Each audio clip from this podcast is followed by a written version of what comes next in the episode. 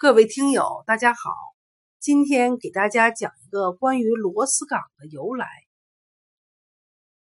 在现在安徽省合肥城东有个地方叫螺丝岗，也叫螺丝岗。据说这里曾经是南淝河的一处滩地，树木繁茂，草长莺飞，景色十分优美。后来却变成了遍地是螺丝空壳的荒港，这原因还得从一段传说说起。很多年以前，螺丝港附近的居民大多以打鱼为生。有个老渔夫无儿无女，老伴儿又死得早，就剩下他孤苦伶仃的一个人。因为离河不远，他便每天捕鱼，以此来维持生活。这一天，老渔夫和往常一样，早早的起床，背上渔网出门。但他的运气实在是不好，一连撒了好几次网，却只捕上来几条小鱼。这时，突然狂风大作，原本平静的河面掀起了层层的巨浪。老渔夫往河心那边看去，只见那儿的鱼频频的跳出水面。凭着多年的捕鱼经验，他认为如果在河心附近撒网，一定会捕到很多的鱼。于是，老渔夫顾不得风大浪急，急忙向河心撒了一网。然而，当他慢慢收网时，发现网里只有一条浑身通红、鳞片闪着五彩光芒的小鱼。眼看着太阳就要落山了。老渔夫只好无奈的拎着渔网回家了。回到家，老渔夫躺在破床上休息，心想：今天真是倒霉，不仅没打到几条鱼，还遇到了大风浪。想着想着，他好像隐约听见有人在哭。老渔夫很奇怪，家里再没有别人了。这声音是从哪儿来的呀？他顺着声音找去，发现是从鱼篓里传出来的。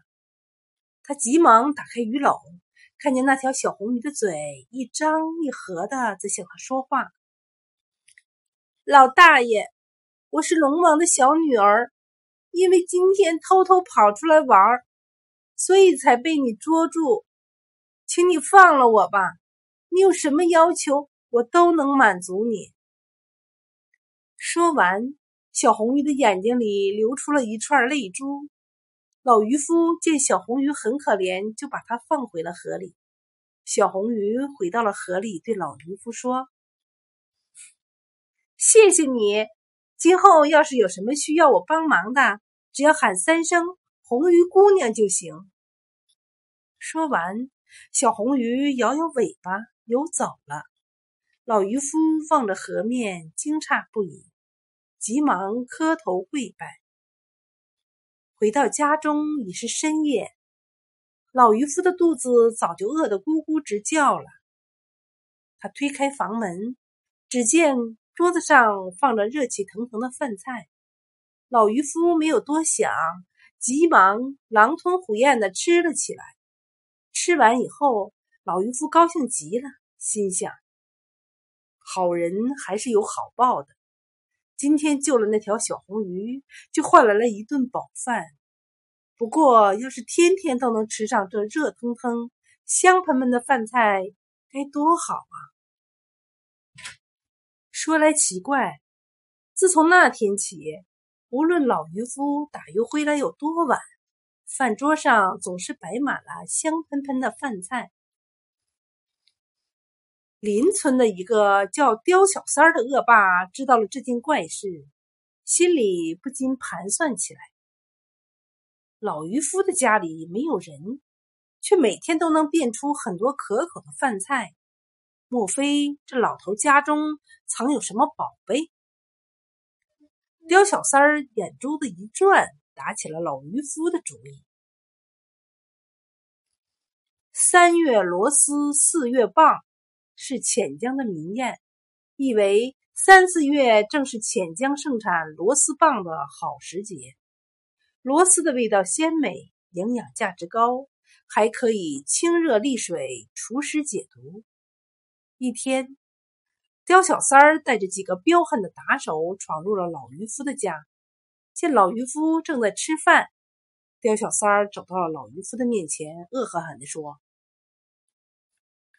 老头儿，我听说你家出了个怪事儿，你老实跟我说，是不是你家里藏了什么宝贝？”赶快给我拿出来，不然我就打死你！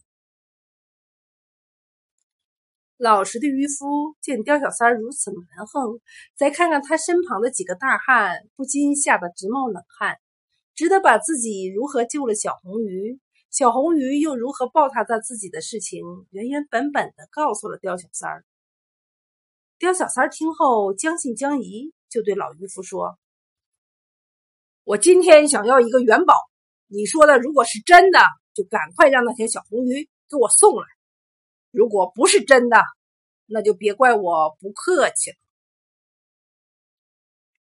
老渔夫没有办法，只好跑到河边呼唤小红鱼，请小红鱼送给他一个元宝。当老渔夫回到家时，桌子上果然出现了一个金灿灿的大元宝。刁小三儿这回终于信了。拿起元宝，乐颠颠的跑了。然而，从这以后，老渔夫的日子并没有好过多少。刁小三儿贪得无厌，知道老渔夫有这样的本事，便隔三差五的跑来威逼利诱老渔夫给他金元宝。善良的渔夫每次都照做了，可是他并不知道，小红鱼每给他一个元宝，就要掉一枚鳞片。日子久了，小红鱼身上的鳞片全都掉光了，他再也没有金元宝可给了。老渔夫拿不出金元宝，刁小三儿以为他在跟自己耍什么花招，非常气愤，命令家丁用粗棍打老渔夫。年迈的老渔夫哪里经得起他们的毒打，不一会儿就被打死了。正在这时，天空中。